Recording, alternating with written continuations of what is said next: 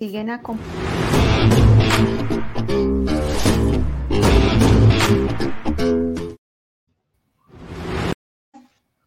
Tardes para todos, buenas tardes. Muchísimas gracias a todo el público y a todos los usuarios y todas las personas que nos siguen acompañando en este evento que ha sido planificado para ustedes con tanto trabajo, con tanto esfuerzo y por supuesto con tanto cariño. Muchísimas gracias a todos nuestros patrocinadores y muchísimas gracias Andrés. Hoy tengo la suerte de presentarles a un profesional que es muy reconocido, sobre todo en Colombia, por la labor que realiza en temas de mercadeo e innovación.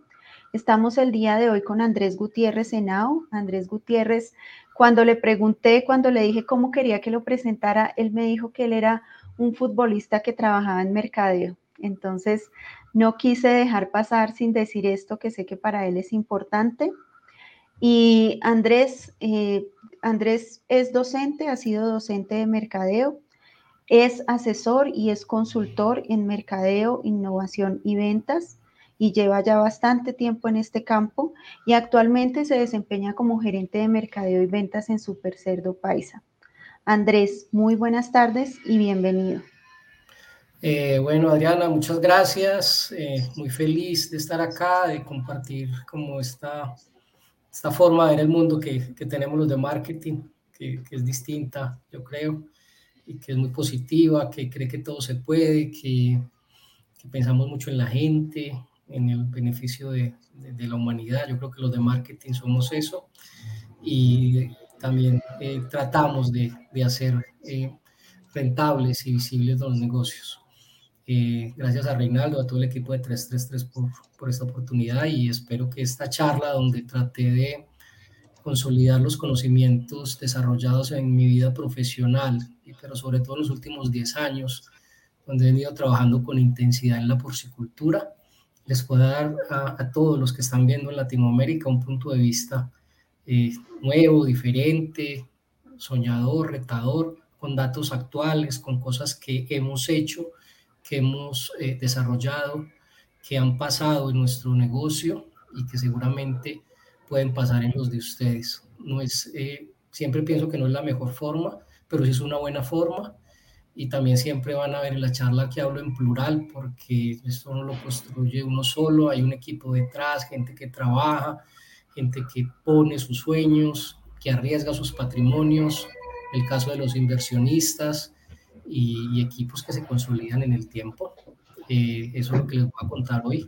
Empiezo haciendo un poco un análisis de lo que es el país donde yo vivo y trabajo, que se llama Colombia, país al que quiero mucho y por el que lucho todos los días y después llevarlos a una extrapolación, lo que es el, el mercado latinoamericano, con algunos datos eh, investigados, contrastados, eh, acerca de cómo nos comportamos como consumidores y acerca de cómo puede la industria porcícola, en ese caso, acercarse mucho más a ellos y cómo puedo tener buenos beneficios y cómo hacemos negocios viables y rentables en el tiempo. Eso es lo que se está esta presentación. Eh, vamos a ir al principio eh, contando pues Andrés. y al final una sesión de preguntas. Claro que sí, Andrés. Pues primero que todo agradecerte y resaltar un poquito de lo que tú dices porque cuando estábamos preparando esto, pues que lo, lo estuvimos mirando como cuál era el enfoque que se le iba a dar y, y qué era lo que estaba esperando el público, porque este tema también salió de una encuesta y fue uno de los temas más votados por la audiencia Tú me decías una cosa y es que los productores son expertos precisamente en producir, pero muchas veces no conocen al consumidor. Muchas veces no saben quién es ese consumidor, qué siente, qué quiere, cuáles son sus metas. Y eso tiene mucho que ver en cómo podemos dirigir todos nuestros productos y servicios. Y yo vi y sé que el tema está muy enfocado hacia eso y quiero agradecerte porque sé que nos vas a mostrar datos de tu propio trabajo, de tu propia investigación y datos que son muy interesantes para toda nuestra comunidad. Te quiero pedir, Andrés, entonces que arranquemos. Si puedes compartirnos, por favor, tu presentación. Perfecto. Te agradezco muchísimo y te dejo para que arranques y aquí estoy acompañándote. Dale, Adri, muchas, muchas gracias.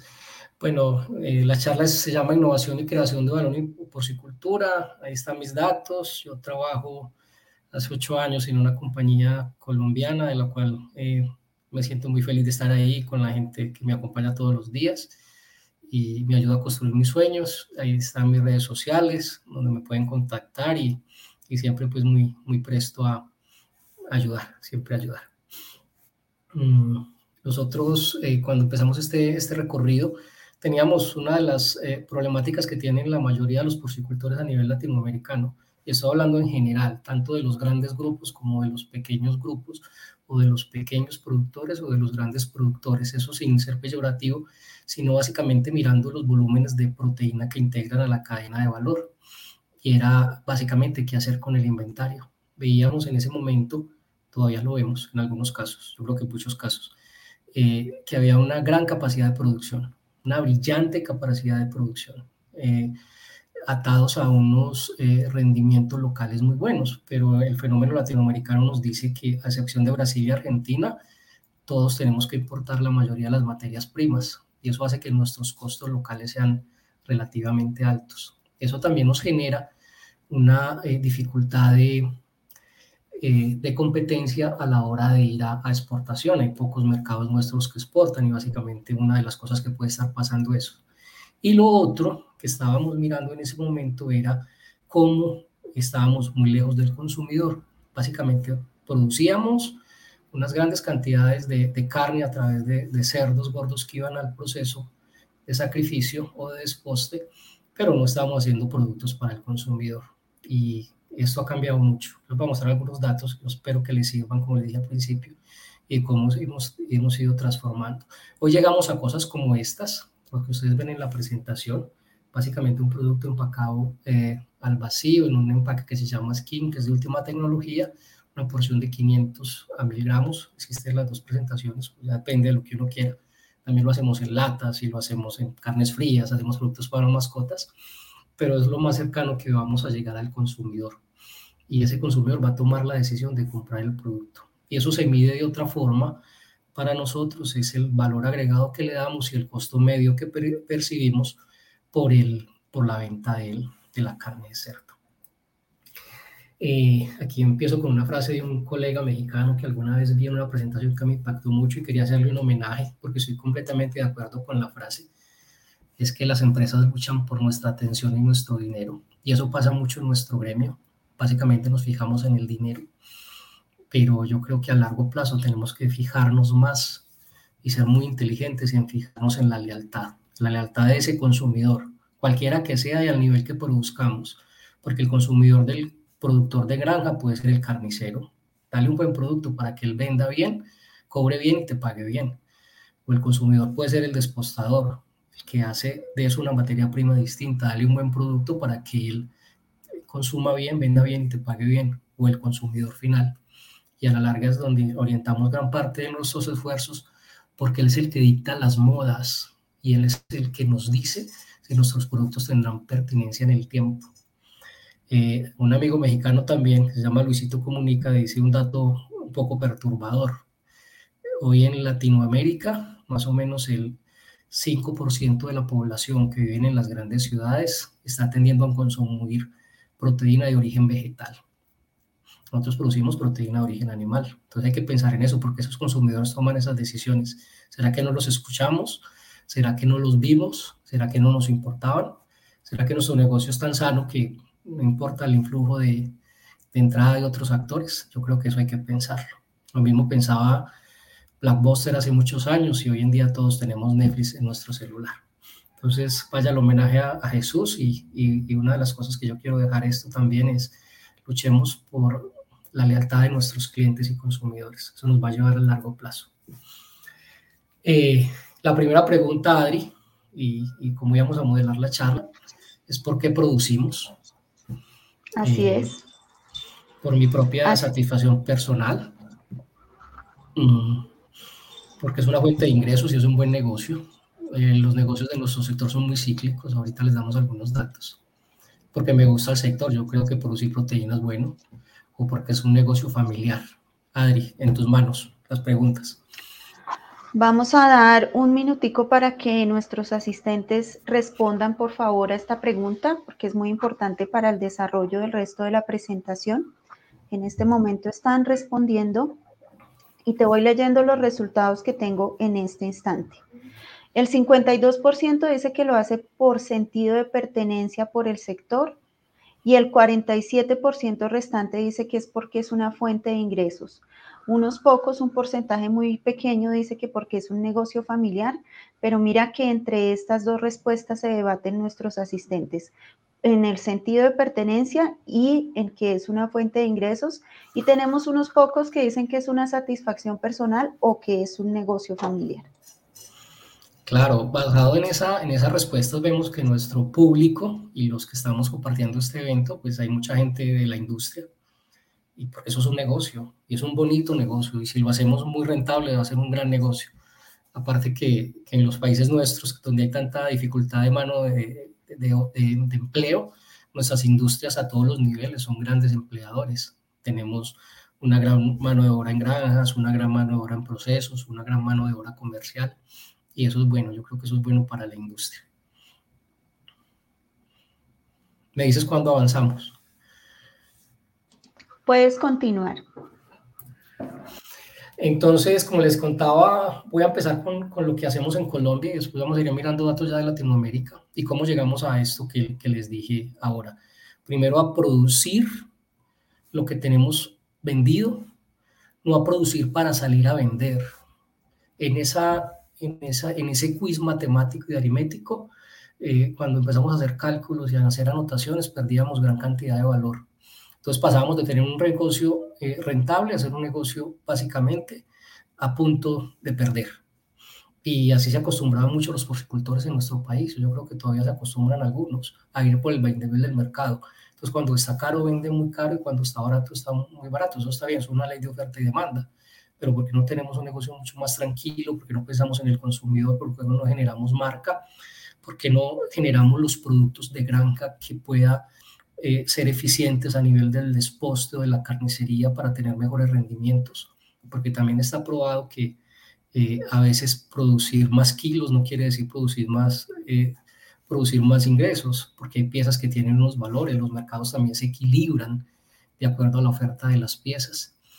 Entonces, eso es una de las cosas que nosotros empezamos a trabajar. Hoy en Colombia, esos datos de este año, el 11, 11 empresas producen el 56% de los cerdos de Colombia y vamos a una concentración porque los términos de costos sanitarios, los términos eh, de salud, sanitarios y de salud, los términos de comercialización cada vez son más complejos. Entonces estamos yendo a una concentración de grandes productores o también, eh, y eso puede pasar, y yo sé que pasa en algunos países de, de, Latinoamérica, de concentraciones a través de asociatividad. Yo creo que hay un modelo que puede ser muy chévere y que puede ser muy, muy viable Aquí sí la unión hace la fuerza. Y 533 porcicultores hacen el 44% de los cerdos gordos del país. Entonces miren el desequilibrio a la hora de la oferta, porque los pequeños pueden tener una, una venta constante, pero cuando los grandes tienen alguna situación con respecto al mercado, pueden afectar técnicamente ese mercado. Y obviamente también los costos de producción no son los mismos en una compañía grande que en una compañía pequeña. Solamente en Colombia siete empresas, después de las investigaciones que hicimos, tienen un modelo de integración vertical orientado hacia el consumidor. Básicamente esto es desde la producción hasta el proceso y hasta la llegada al consumidor final, en fama, carnicería, eh, supermercado, retail, eh, ventas digitales.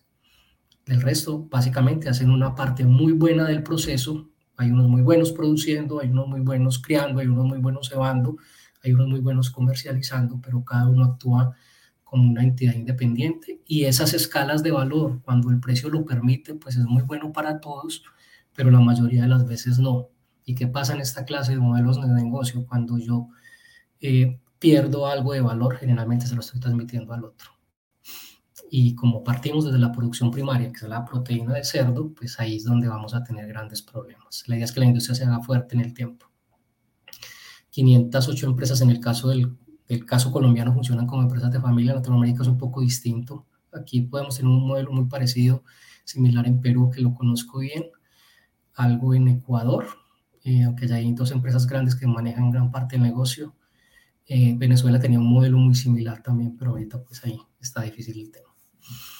La otra cosa que vemos en nuestro país es que el relevo generacional se está dando y se da más por necesidad y convicción. Estas son industrias bastante exigentes en el uso de mano de obra y en el uso de información.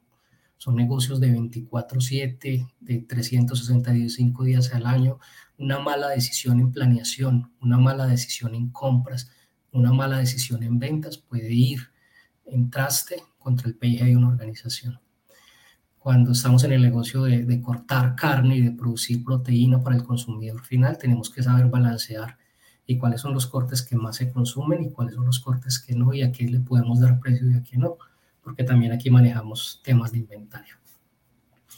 Las ventas que se hacen en nuestro país y lo que encontramos nosotros es eh, que el 58% van a las famas o carnicería, el 22% van a las cadenas de supermercados. Latinoamérica funciona un tanto distinto, sobre todo en países como Brasil o Argentina, en México también hay una gran posibilidad con las carnicerías y famas, el 6% para, para restaurantes y el 14% para la industria de alimentos que hace procesados. También es importante entender que esta industria es gran parte aportante de las importaciones que hacen a las regiones nuestras, porque ellos son los que transforman gran cantidad de productos industriales en carnes frías para el consumidor. Pero miren en todo lo que les he contado, no pensábamos en el consumidor, no pensábamos en esta persona sobre la cual tenemos que desarrollar nuestras acciones y nuestros productos. Y entonces empezamos a estudiar y a mirar cosas que, que hacía el consumidor colombiano. Eso es el resumen de, de 10 años de trabajo, pero trataré de, de, que lo miren. Esto se puede hacer para cualquier país de Latinoamérica, se puede hacer por la región completa, aunque varía mucho por el, nivel, nivel adquisitivo, por las fronteras, no piensa lo mismo un colombiano hoy acá eh, en la situación política local que vivimos que un mexicano que tiene la frontera al lado con Estados Unidos o que un argentino que vive la inflación más dura de los últimos años. Pero como consumidores y como eh, eh, ciudadanos de Latinoamérica hay, hay, cosas que nos unen en común. De Colombia sacamos estos datos. ¿Y esto para qué nos sirvió? Para saber qué productos, qué empaques, eh, qué desarrollos, cuál era la forma de presentar el producto y cuáles eran las motivaciones. Aquí voy un poco rápido, pero les cuento datos de nuestro país. Eh, primero somos pequeños, unos 73 promedio los hombres, unos 63 las mujeres. Hoy los latinoamericanos son más altos, sobre todo al norte o al sur. Eso tiene que ver también con la capacidad alimenticia que tenemos. La comida, la proteína es una fuente de bienestar. Nosotros consumimos por placer y para compartir. Entonces, con los países nuestros, en las condiciones económicas que a veces tenemos, no siempre podemos tener acceso a proteína. Este año, por ejemplo, después de la pandemia, los colombianos en promedio pasamos de tener tres platos de proteína al día hoy a dos. Entonces, eso también afecta a la industria, porque si la gente no está consumiendo, nosotros no podemos seguir produciendo. Hay que planear la industria desde ahí. Eh, las necesidades del colombiano promedio básicamente tener una carrera profesional, tener un carro, ir a otro país, dominar otro idioma, comprar un apartamento, tener independencia económica, tener vacaciones todos los años, ser un jefe. Y otra cosa que no va a pasar ni en Colombia ni en Latinoamérica es dejar de trabajar a los 60 años jubilados. Eso va a cambiar, porque la expectativa de vida de la región ha crecido 20 años en los últimos 25 años. Entonces también ahí hay otra cosa que les voy a decir más adelante, es cómo pensamos en hacer productos y bienes y servicios. En el caso nuestro, productos de cerdo para la gente adulta, que no toma decisiones después de cierta edad, pero sí come. Eh, entonces, basados en esto, encontrábamos que en ninguna parte parecía la carne. Yo soy un negocio que tengo que venderle a la gente. Y yo como consumidor tengo tres momentos de valor todos los días, en toda Latinoamérica. Tengo que comer, yo estoy en ese negocio, tengo que transportarme o comunicarme y tengo que vestirme. Entonces, listo, yo, esta gente hay que darle comida, venga, ¿cómo tratamos de llegarle a ellos? Y una cosa importante es este ingreso medio. Colombia, el ingreso medio por una familia de cuatro personas está en dos millones de pesos. Eso son como 500 dólares a lo de hoy, poquito menos, pero con eso tiene que pagar su casa, transportarse, vestirse y mercar. Entonces tenemos que darle productos que sea capaz de pagar y nuestra industria tiene que ser responsable de eso para que tenga éxito. En estratos, esto es lo que vimos en Colombia, un país muy concentrado en los estratos populares por nivel adquisitivo, casi el 78% de la población. y un país muy corto más en los estratos altos. Pero cuando empezamos a cruzar datos veíamos también que los estratos populares son los que más proteína consumen. ¿Por qué? Porque tienen familias más grandes, porque para ellos comer es una alegría. Entonces de pronto lo que no se gastan en entretenimiento, en diversión o en comprarse unos tenis caros, se lo están gastando en comida. Y porque todavía influyen mucho las mamás que tienen la familia unida y hacen que la, la consecución de un plato de comida sea algo satisfactorio. Entonces ahí hay unas posibilidades grandes para nosotros desde el punto de vista de marketing. Nos encontrábamos estos, es el país de la pasta y el arroz. Les decía que la proteína era muy importante como un tema de celebración, pero no de un consumo, no era un consumo frecuente. ¿Por qué? Por un tema de poder adquisitivo, porque no teníamos los productos o porque no se los mostrábamos. Entonces era lo que terminábamos comiendo. Hay también hábitos poco saludables, eso es común en toda la región, que no consumen frutas, consumen fritos, eso ahí tiene mucho que ver con los estratos populares, y consumen alimentos de paquete a diario, eso también la industria no ha ido avanzando y hemos ido aportando soluciones. Hoy en día está la realidad nuestra, hemos hecho un trabajo grande y ahí vale el punto para la Asociación Colombiana de Porcicultores para por Colombia. Hoy ya estamos en, por términos de, de, información que nos dan en 10.8 kilos persona año de carne de cerdo, están los promedios en dólares.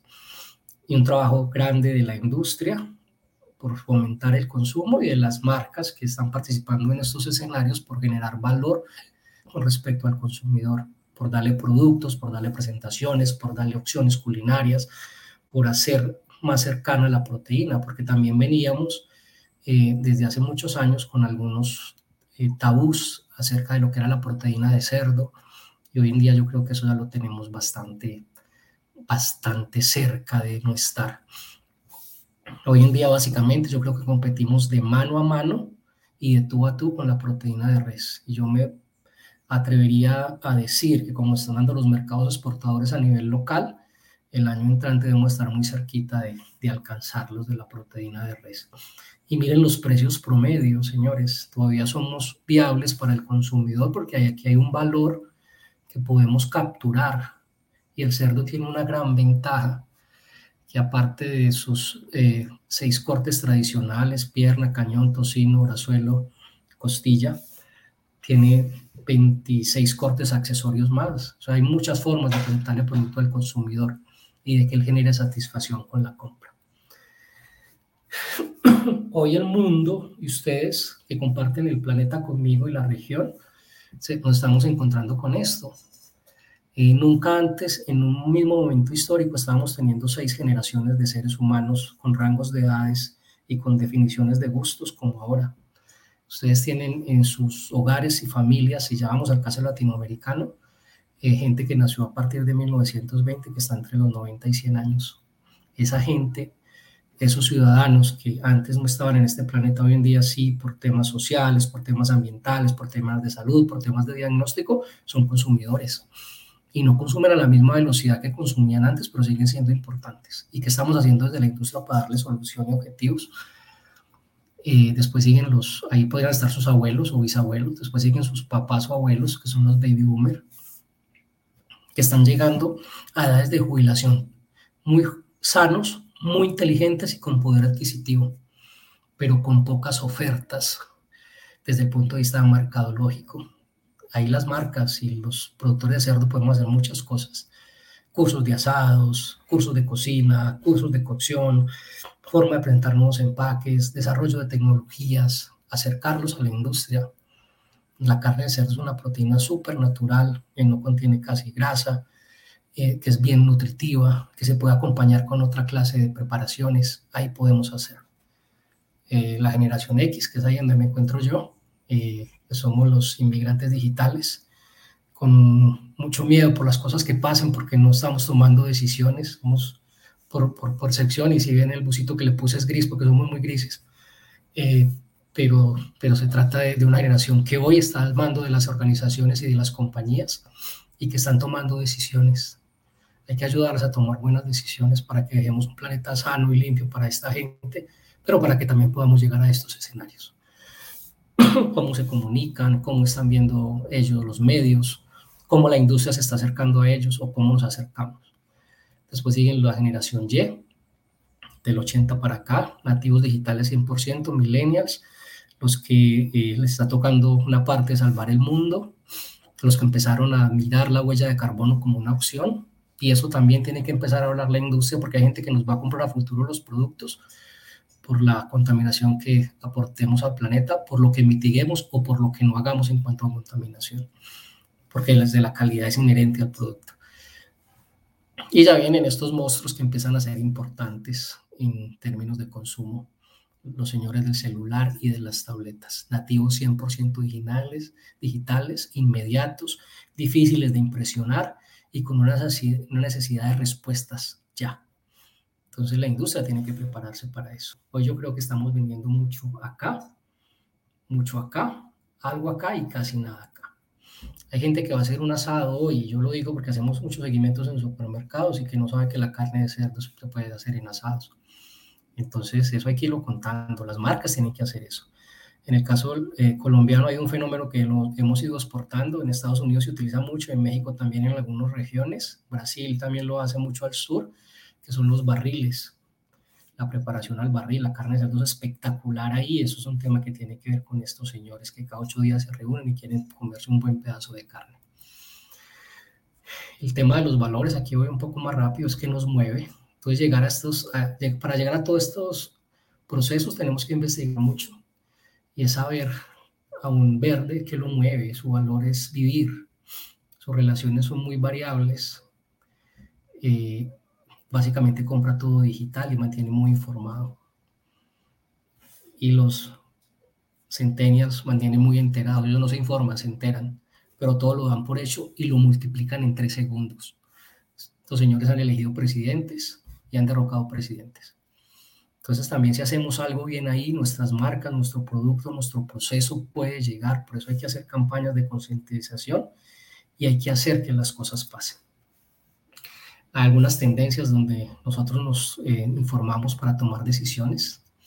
Primero, después del tema de la pandemia, eh, empezamos a aceptar la realidad. Eh, tema de domicilios, súper importante, pero es importante, súper importante, llegando con productos, con presentaciones y con precio, porque esta gente todo lo ve y todo lo mide. Y en eso hay que ser bastante, bastante estrictos y bastante exigentes para que tengamos éxito en el largo plazo. Y no se trata de vender una sola vez, sino de, seguir vendiendo. Eh, ¿Cuáles son las megatendencias hoy? O sea, eh, nuevas demandas en cuanto a presentaciones y productos. Aquí hay un tema que tenemos que trabajar en los próximos años en la industria de la escasez por temas de calentamiento global. Y aquí un tema bien importante para las industrias nuestras, que es análisis previo de compra la gente cuando va a comprar, sobre todo los millennials y los centennials, primero hace un análisis por internet. Primero miran las recetas, miran los productos, miran los gente que está haciendo TikTok, mira la gente que está haciendo Instagram, si lo preparan, cómo lo preparan, si les gusta. Y eso cuesta que una persona tome una decisión de compra. ¿Cuántas de nuestras empresas hoy son capaces de vender a través de Instagram? ¿Cuántas de nuestras empresas hoy tienen TikTok? ¿Cuántas de nuestras empresas se están preparando digitalmente para tener una página web bastante fuerte que pueda atender la demanda? ¿Cuántas tienen alianzas con las empresas que hacen la última milla, como iFood, como Rappi? Creo que en Brasil hay otra que es muy fuerte. Eh, eso hay que hacerlo, muchachos. Esto es Colombia. Esas son las cifras del año pasado y cómo la industria se ha ido eh, transformando. Yo vivo en Medellín, que es como el, centro de la porcicultura en el país y donde más eh, producimos proteína, donde más las transformamos y donde más eh, también la consumimos. Parte yo creo de lo que nos pasa con éxito en nuestro país o en nuestra región es que somos muy buenos productores, pero también hemos sabido leer el consumidor a través de todas estas experiencias y le damos muchas opciones. Yo creo que esos son fenómenos que se pueden eh, extrapolar a otras, a otras regiones y a, otras, eh, a, otros lugares.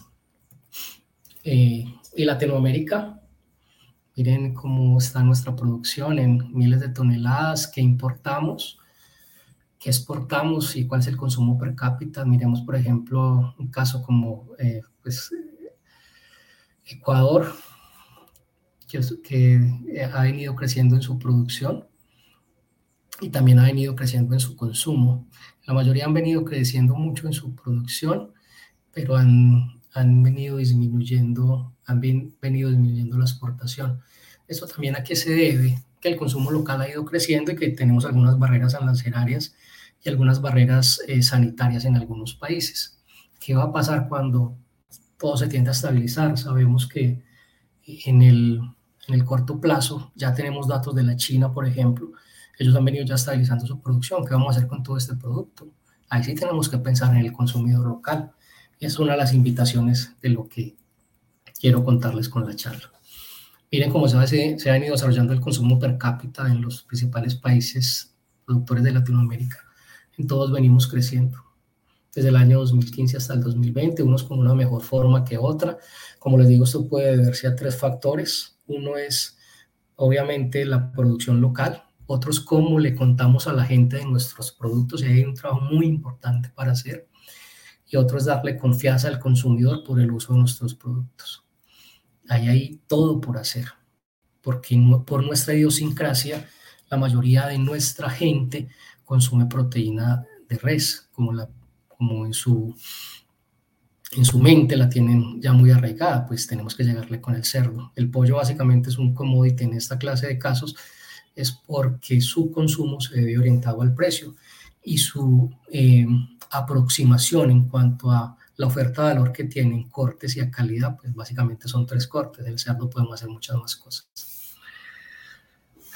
Aquí está eh, cómo nos llega la carne de otros países, básicamente de Estados Unidos, y donde Latinoamérica eh, hace o recibe el 23.44%. Eso es un llamado, señores, porque hoy sabemos que China ya no está recibiendo tanta proteína de Estados Unidos y de Europa.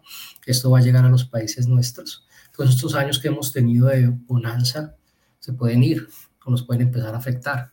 Pero si pensamos bien, si analizamos, si hacemos una estrategia con respecto al consumidor, seguramente estas, estos productos y estas materias primas que pueden llegar simplemente van a crecer el mercado. Hay que pensar en eso. Entonces, eh, la pregunta que sigue es si estamos listos para esto, estamos listos para el futuro, para atender estos eh, bebés que se están criando y que dentro de 10 o 15 años van a tomar decisiones de compra, porque hoy en día las empezamos a tomar a los 18. Esta foto es de mi hija, se llama Guadalupe, las presento. Eh, tiene dos años, pero yo entiendo que esta generación va a empezar a tomar decisiones de compra a los 14, 15 años o antes por exposición, por formación, por cómo se están dando los cambios, por la forma en que nos estamos relacionando como consumidores. Entonces, si estamos preparados, si nos queremos preparar. Adri, la segunda pregunta. Vamos con la segunda pregunta, Andrés, y la pregunta es la siguiente. ¿Ser un buen productor es suficiente? ¿Qué creen ustedes? Primero, no, debemos ser muy buenos o sí, ese es nuestro valor agregado. Sí, siempre y cuando queden utilidades o sí, pero ¿qué pasa con la comercialización? Los invitamos a responder ahora mismo. Queremos ver cuáles son sus respuestas. Y te voy a ir contando, Andrés, qué nos está diciendo el público en este momento. Dale, y me das el cambio, por favor. Claro que sí. Mira, estoy viendo aquí que el 44% de los asistentes dicen que sí, pero se preguntan qué pasa con la comercialización. Otro 33% casi dice que no es solamente ser bueno, sino que se debe ser muy bueno. Y en menor porcentaje tenemos eh, el 8% que dice que sí, siempre y cuando queden utilidades importantes. Y un porcentaje menor del 4% que dice que ese es el valor agregado.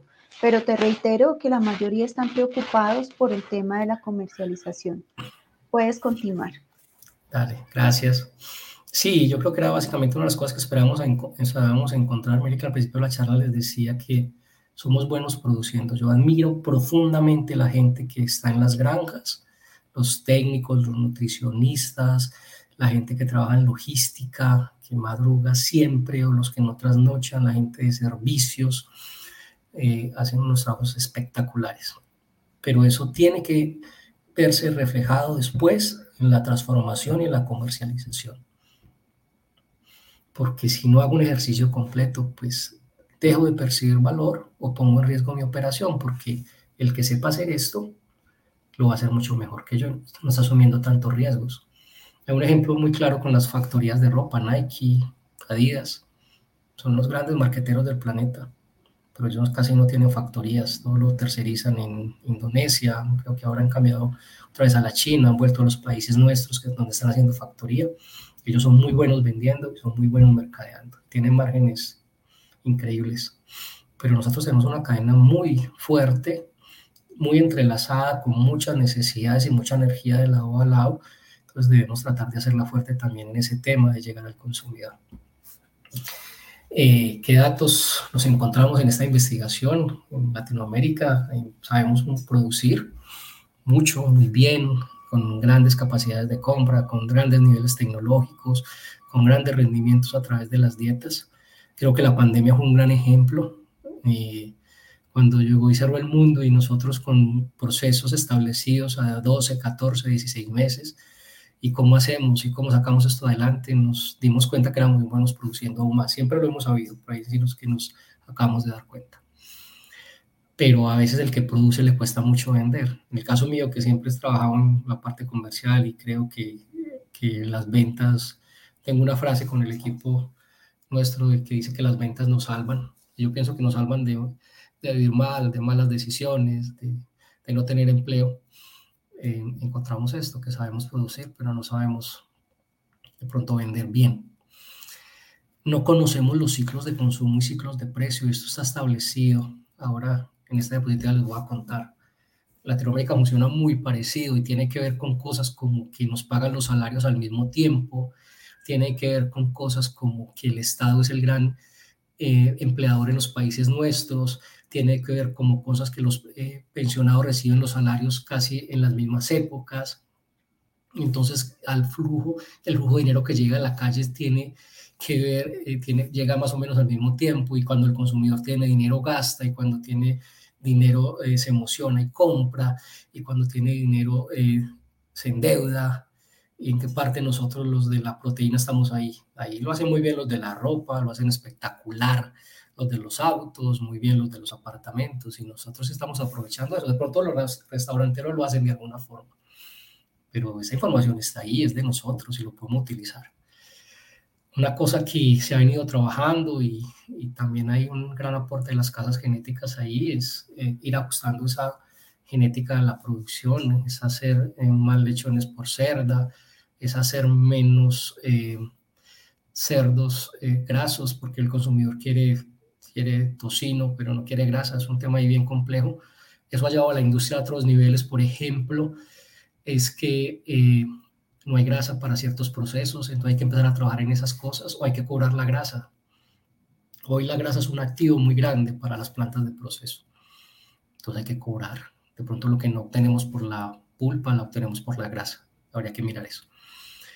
Eh, lo vemos en, en, todos los países nuestros, somos eficientes temporalmente. Entonces, seguramente después de una charla de estas o, otros conferenciantes grandes que hay en esta, en, esta, en esta reunión, no, quiero hacer esto, pero también la invitación, y yo se los digo porque lo vivo mucho, es que esto sea de largo plazo.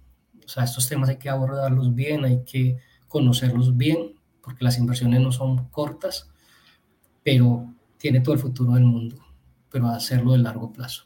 Y muchas veces lo que vemos nosotros es que actuamos de la emoción.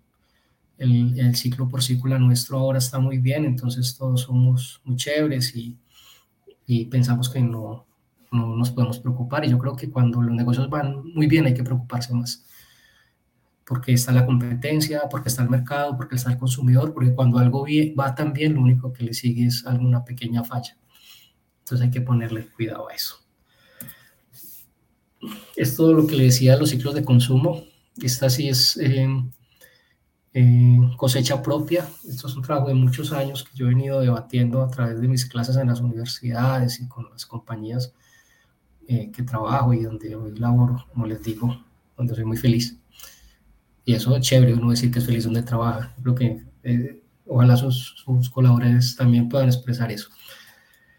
Eh, ¿cómo, ¿Cómo es el ciclo de consumo en Latinoamérica? Empezamos generalmente los lunes, duro, 7, 8 de la mañana, con todo, con, la, con el ánimo, con la actitud, con la forma, con las ganas de ir a trabajar. Hay otros pues que se levantan más, menos ganas, pero la mayoría sí. Eso se ve en consumo, aquí es donde la gente empieza a disparar sus niveles de consumo. Estos datos los tomamos de Internet y los tomamos de las transacciones que se hacen a nivel de consumo en retail. Entonces, los lunes la gente consume bien porque viene un fin de semana eh, activo, porque está provisionando toda la semana. El martes empieza a bajar el consumo, el miércoles baja un poco más, el jueves es el peor día. Si van a hacer alguna promoción y necesitan sacar algo porque eh, no se está vendiendo, no lo hagan un jueves, señores, porque el consumidor no tiene forma de responder. Por eso eh, empieza a irse otra vez al viernes, sube el sábado y el domingo que está en familia en casa. Entonces los días de duros de consumo son los domingos y los lunes. Si yo fuera a promocionar algo, si yo quisiera incentivar ese consumo, lo haría por aquí. Entre sábado y domingo, no hasta lunes. Pero queremos hacer una promoción para que uno lleve dos los jueves. Sí, seguramente se vende porque es una promoción muy atractiva. Pero si lo pensás desde el consumo, puedes tener más éxito en otras fechas. Eso es tomando datos de toda la región. Ah, hay negocios que funcionan de otra forma. Está bien. Los cines, por ejemplo, en Colombia funcionan con el 50% martes y miércoles. Pero miren lo que les estoy diciendo. Ellos sabían que aquí la gente no venía. Entonces, cualquiera que venga, pues va a ser un accesorio para ellos. Pero son ni locos, lo van a hacer un sábado y un domingo. Porque es cuando la gente sale y gasta. Eh, pasa lo mismo con los meses. Eh, Arrancamos en, con enero muy bien. Venimos, eh, arrancamos enero con todo. Generalmente nuestros países se rigen por las fiestas tradicionales católicas y o los carnavales. Entonces enero arranca con todo, viene el influjo de diciembre. Eh, y empieza a bajar ese nivel de consumo y expectativa. Febrero, durísimo. Por aquí hay algunos países que tienen carnaval, entonces van a estar bien, pero eso empieza a sentirse a marzo, abril, empieza a subir algo en mayo y en junio. Latinoamérica hace más o menos el 60% de sus presupuestos comerciales o sus transacciones de ventas entre los meses de julio y diciembre, el 40% de enero a febrero. Esta es una época muy dura eh, para generar ingresos o consumos adicionales. Las compañías hay que pensarlas también de esa forma. Es mirar es mirar cómo mantenemos un ingreso promedio, porque estas ventas, y esto puede eh, similar a un esquema de ventas, pues nos van a matar, porque las cajas se van a morir o van a sufrir mucho, nos toca salir a hacer préstamos, y es otro el que va a tener el ingreso. Y como somos países de fiestas y de celebraciones, empezamos ya en agosto con algunas fiestas regionales, empezamos preparándolo para las actividades de fin de año, que son grados, que son celebraciones, grados de colegio, de escuelas, de universidades, eh, celebraciones de Navidad, celebraciones de, encuentros y viene la gran época de Navidad, donde todos estamos felices y nos abrazamos. Y como estamos felices y contentos, consumimos. ¿Por qué no planeamos algo en nuestra industria en nuestras ventas de esa forma?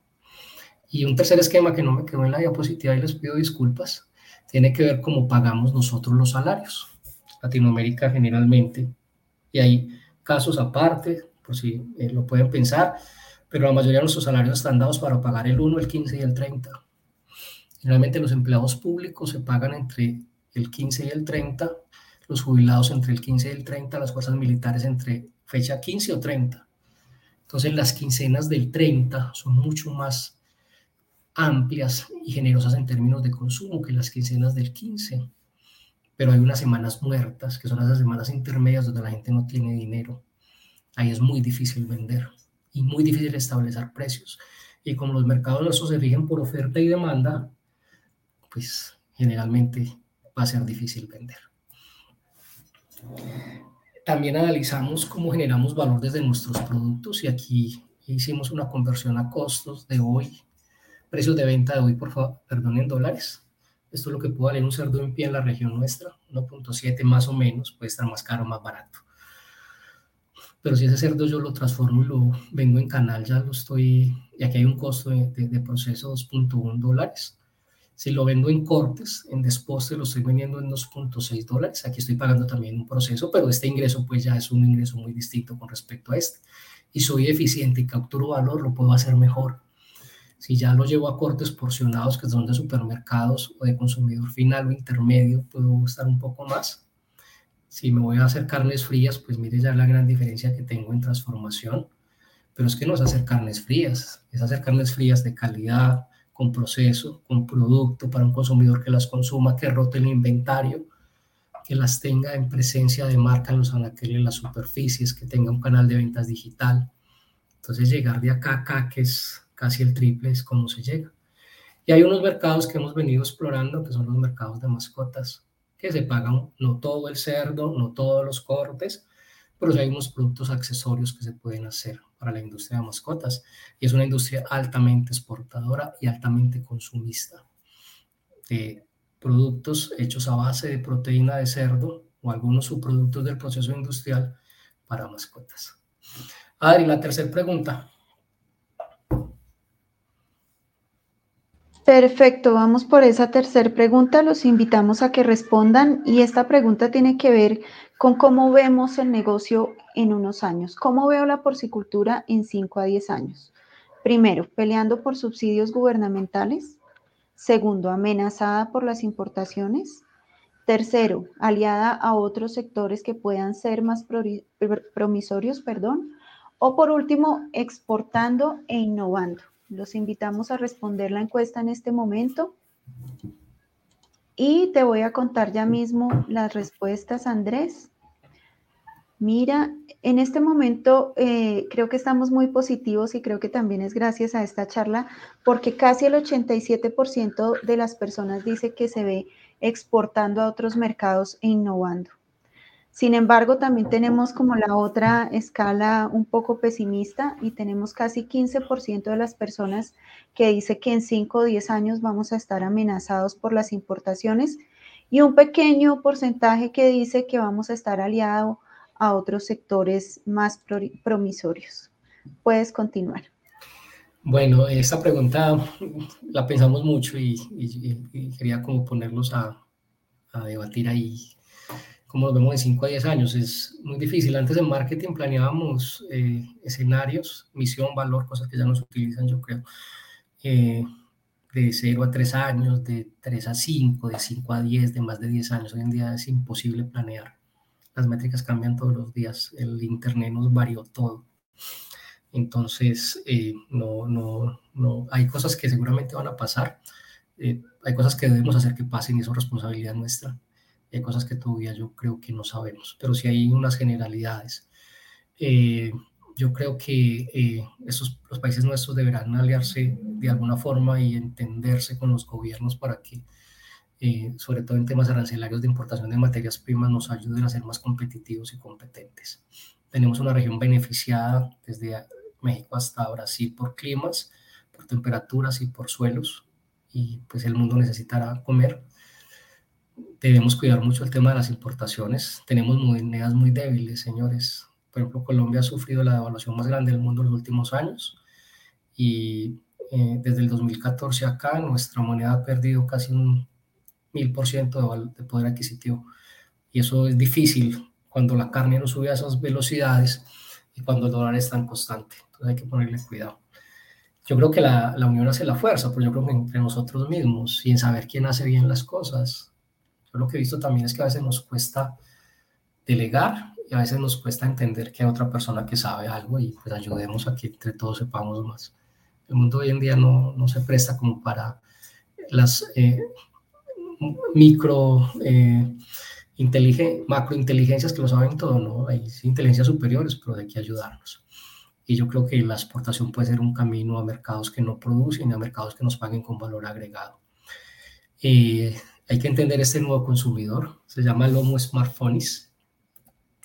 Es una foto de Navidad de pandemia, la primera Navidad después de que nos pudimos ver. Este, eso va a pasar este año igual, que vamos a estar todos juntos. Entonces, después de dos horas de estar en casa celebrando la Navidad, todos tenían su celular. a eso nos vamos a enfrentar. Entonces, también como industria que estamos haciendo, Eh, estamos preparándonos para este nuevo mercado y aquí vamos ya temas de mercadeo más profundos. Sabemos este nuevo consumidor, cómo lo vamos a atender. Sabemos cómo podemos eh, atender una información errónea a través de las redes sociales. Cuando un, consumidor diga que la súper famoso que puede pasar. En Colombia ya pasó con una señora que dijo que, en el caso del pollo, que el pollo no, era tan chévere. ¿Y cómo vamos a, a trabajar eso? Esta gente que está súper informada, súper relacionada, que hacen un video y lo ve todo el mundo, pero sobre todo que son difíciles de impresionar. Tenemos que prepararnos como industria para eso. Pregúntense en eso a su interior, o se están preparando, están trayendo los talentos para que les ayuden, están construyendo los esquemas para tener largo plazo están siendo sólidos desde el punto de vista comercial y de marketing para que puedan llegar a esos niveles. Eh, queremos llegar a los supermercados, aquí es, donde se, aquí es donde se paga el mejor precio promedio y aquí está donde está la verdad del consumidor. Este que va y paga un precio más alto por esta costilla que ya está transformada, que está lista para ser consumida, es el consumidor que nosotros deberíamos estar buscando, porque nos va a dar un mejor precio promedio. Este que hace la última milla, este, este, que está buscando un producto de valor agregado para su beneficio. Y hay muchos en Latinoamérica, hay bastantes ejemplos. Aquí Rappi existe en casi toda Latinoamérica, y Food también. Mercado es una situación local que ha ido creciendo de uno, los retailers. Entonces, tenemos que prepararnos para llegar ahí, entendiendo este consumidor. Adri, la, la pregunta cuarta. Sí, ya vamos llegando al final. Eh, Andrés, muchísimas gracias. Y quiero hacer una pequeña reflexión antes de hacer la pregunta. Mira que cuando tú estabas planificando cómo íbamos a llevar esto a cabo, eh, pensamos como en, que si lo que iba a hacer será mostrar cuáles eran esos productos, cuál era ese desarrollo que se ha venido haciendo.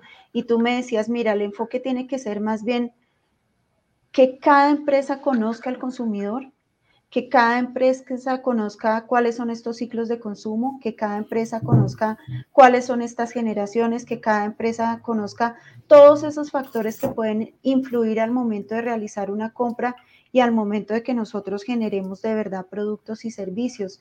Y mira que yo pienso que nos has dejado a todos muchas incógnitas, sobre todo todas aquellas empresas que quieren ya empezar a comercializar y a llegar a consumidor final a qué consumidor van a llegar, ¿cierto?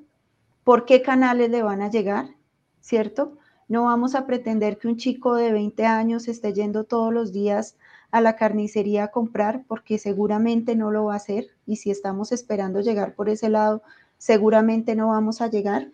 Entonces, quiero ir resaltando todos esos puntos que nos han llamado la atención. Me han escrito por ahí que está muy chévere la presentación y que les ha generado muchas incógnitas y los invito a que vayan haciendo sus preguntas porque ya estamos por terminar y nos van a quedar unos 15 minuticos para las preguntas.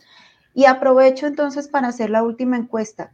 ¿Cómo ven su negocio en cinco años? ¿Cómo esperan ustedes estar en cinco años? ¿Alcanzando el punto de equilibrio? en una integración vertical desde la venta hasta, o sea, desde la producción hasta la comercialización, respondiendo a nuevas exigencias del consumidor o manteniendo su empresa tal y como está y manteniendo muchas veces esa estructura histórica y familiar que tienen muchas granjas porcinas. Te voy a contar ya mismo qué están diciendo las personas. Y mira que la gran mayoría, el 71% casi, dice que se ven respondiendo a las nuevas exigencias del consumidor y el restante 23% dice en una integración vertical para llegar hasta la comercialización. Puedes continuar y nos están quedando cuatro minuticos para que arranquemos a las preguntas. Dale, yo creo que no nos va a alcanzar, pues si no terminamos y, miramos, porque creo que hay una partecita chévere aquí al final. Eh, entonces, ¿cómo va mi negocio en cinco años? Eh, ¿Y cuál es la perspectiva del, negocio y cómo es, cómo es la industria? Eh, yo pienso que la industria se continúa integrando eh, de manera vertical, necesariamente por temas de eficiencia en compras, por temas de eficiencia en costos, por temas de eficiencia en manufactura, por temas de eficiencia en transporte. Creo perfectamente que el consumidor dicta el camino. Nosotros no podemos alejarnos del consumidor. Industrias históricamente se ha demostrado a través del tiempo que se alejan del consumidor tienden a, a no continuar muy bien o, a, o después a sufrir cambios o a desaparecer. Debemos pensar en el cambio climático, hacer producciones más limpias, debemos ir pensando en la huella de carbono, en la mitigación, y los impactos que esto trae. Y lo de la asociación que lo hablábamos, obviamente, claro que sí, hay gente que sabe producir muy bien, hay gente que sabe transformar muy bien y hay que, gente que sabe comercializar muy bien. Hay que unir esos talentos y que nos ayuden. Por ahí estuve en una conferencia hace algunos meses en una universidad importante, de las primeras que hubo después de la pandemia, pues todavía estamos en pandemia, pero y hablaban que hoy en día no se necesitan en las estructuras los gerentes súper plenipotenciarios, sino como grupos de gerentes que cada uno sepa lo que hace y pueda dirigir, porque es que aquí hay mucha, mucha tela que cortar y mucha información.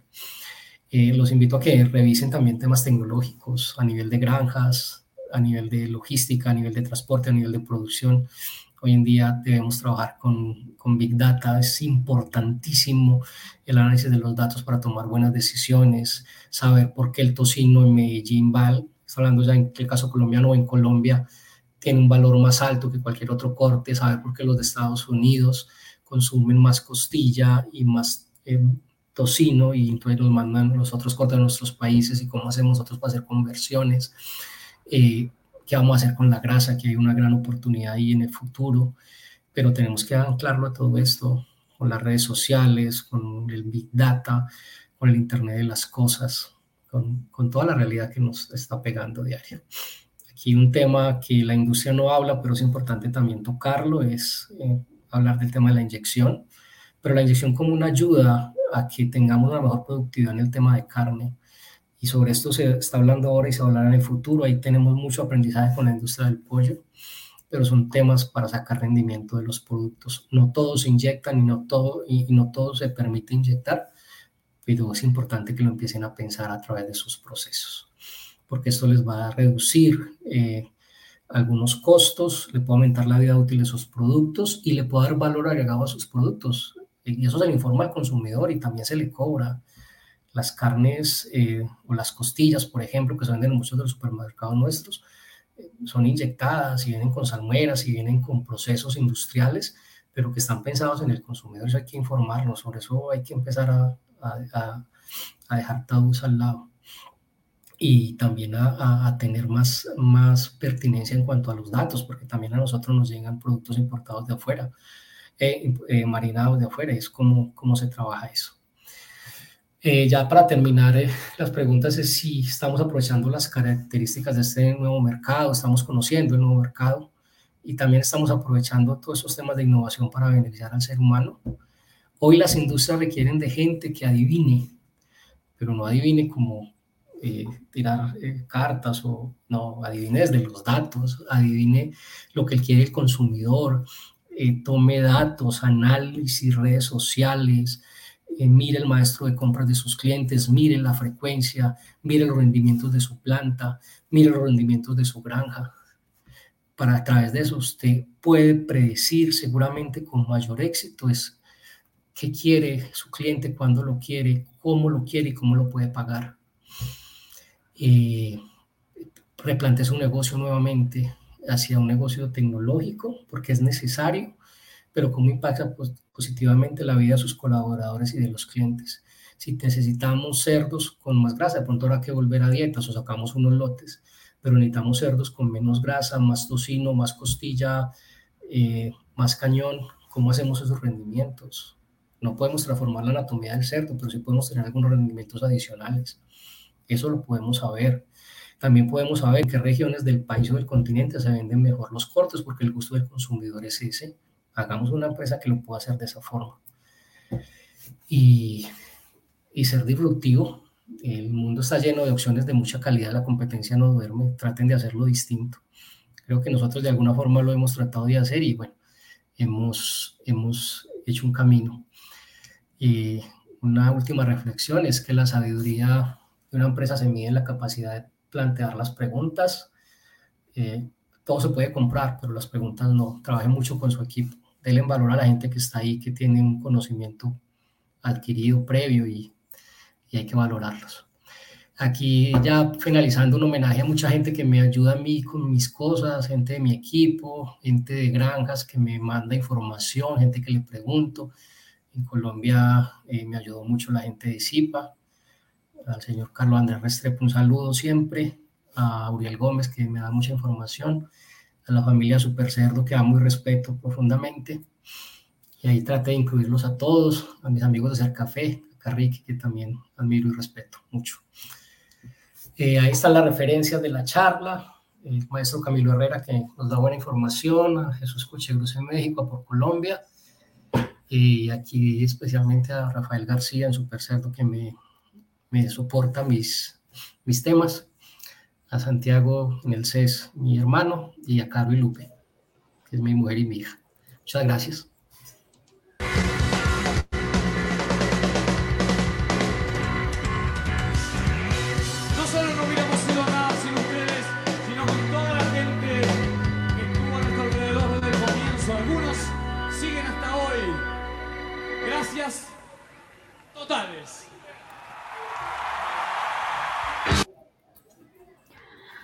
Pues Andrés, de verdad que ha sido muy interesante, un tema que de verdad merecía un poco más de espacio porque es un tema nuevo para muchos productores. Voy a tratar de hacerte las preguntas que alcancemos porque nos están quedando nueve minutos en este preciso instante. Y nos pregunta Edgar Fernando García, ¿qué opinas acerca de las proteínas vegetales con sabor a carne, la carne de laboratorio? Y las carnes sintéticas impresas en 3D, ¿cómo afectarán a la industria porcina? Eh, hola Edgar, un saludo. Eh, yo pienso que de alguna forma van a ganar un espacio, van a ganar un espacio porque hay un consumidor nuevo que está llegando y que va a tener una alternativa diferente y que no tiene ningún sesgo. O sea, para él eso va a estar en su plato como cuando llegó el Internet presente. Entonces van a tener un espacio fuerte, yo creo que van a tener unos grandes canales de comercialización porque entiendo que las grandes eh, compañías del mundo tecnológico están invirtiendo ahí. Y ya no sé temas de sabor y de textura como sea, hay que, hay que, hay que ahondar más en el proceso, pero creo que van a tener un, un gran campo y van a desplazar parte del consumo. También recordemos que la humanidad sigue creciendo y sigue necesitando eh, proteína, entonces pues no es que nuestro negocio se vaya a ver muy afectado, pero sí va a haber un nicho de mercado. Eh, al principio les contaba también que en Latinoamérica ya el 5% de la población consume proteína de origen vegetal y entonces no van a consumir proteína de origen animal. Eso sí, no van a ser clientes nuestros nunca. Es, es entender la industria cómo se va preparando para eso. Pero ahí en ese punto que me dice Edgar va a haber, va a haber tela que cortar sobre todo con los nuevos consumidores. Yo no veo la gente de más de 30 años que está acostumbrada a proteína de la forma que hoy en día la preparamos y la presentamos, trasladando sus consumos, pero los nuevos definitivamente sí van a probar. Aprovecho para hacer otra pregunta que me parece muy interesante. Nos dice Daniela Guiñez, ¿qué valor agregado aprecia más el nuevo consumidor? Última milla, cadena de frío, bienestar animal, huella de carbono. ¿Qué opinas? Uy, Daniela, buena pregunta y dura pregunta. Yo pensaría una combinación de las cuatro. Y la última milla es porque el nuevo consumidor lo quiere todo ya.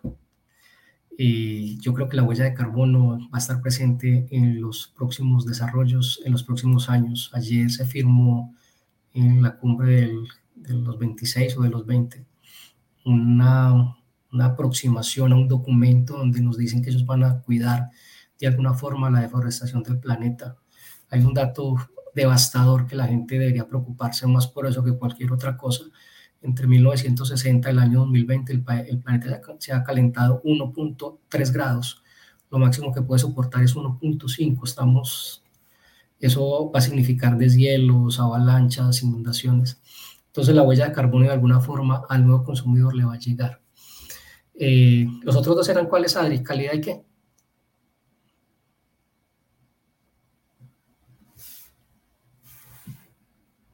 No te escucho.